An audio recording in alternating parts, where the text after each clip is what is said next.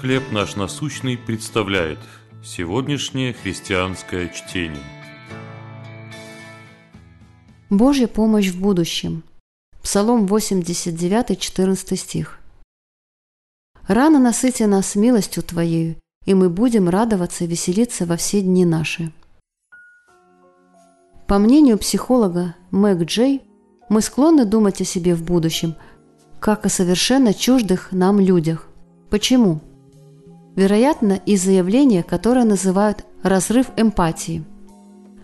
Нам трудно симпатизировать и заботиться о тех, кого мы лично не знаем, пусть даже это будущая версия нас самих. Поэтому в своем труде Джей пытается помочь молодым людям нарисовать воображение будущих себя и каким-либо образом позаботиться о себе. Например, выработать план действий на пользу тем, кем они однажды станут, чтобы таким образом осуществить свои мечты и улучшить жизнь.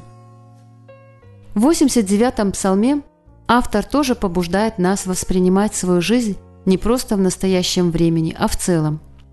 Он просит Бога научить нас так счислять дни наши, чтобы нам приобрести сердце мудрое – Помня, что наше время на земле ограничено, будем сознавать свою нужду в Боге.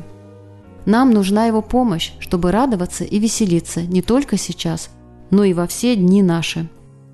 Нам нужна Его помощь, чтобы думать не только о себе, но и о будущих поколениях. И нам нужна Его помощь, чтобы служить Ему всем, что нам дано. Его споспешествование в деле наших рук и сердец – как вы можете больше заботиться о своем будущем «я»? Как целостный взгляд на жизнь поможет вам лучше служить другим?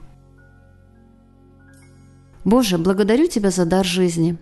Помоги мне ценить отведенное Тобой время. Благодарю, что когда мой путь на земле подойдет к концу, я войду в вечное общение с Тобой.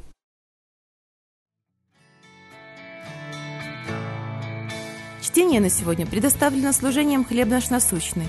Еще больше материалов вы найдете в наших группах Facebook, ВКонтакте, Instagram и Telegram.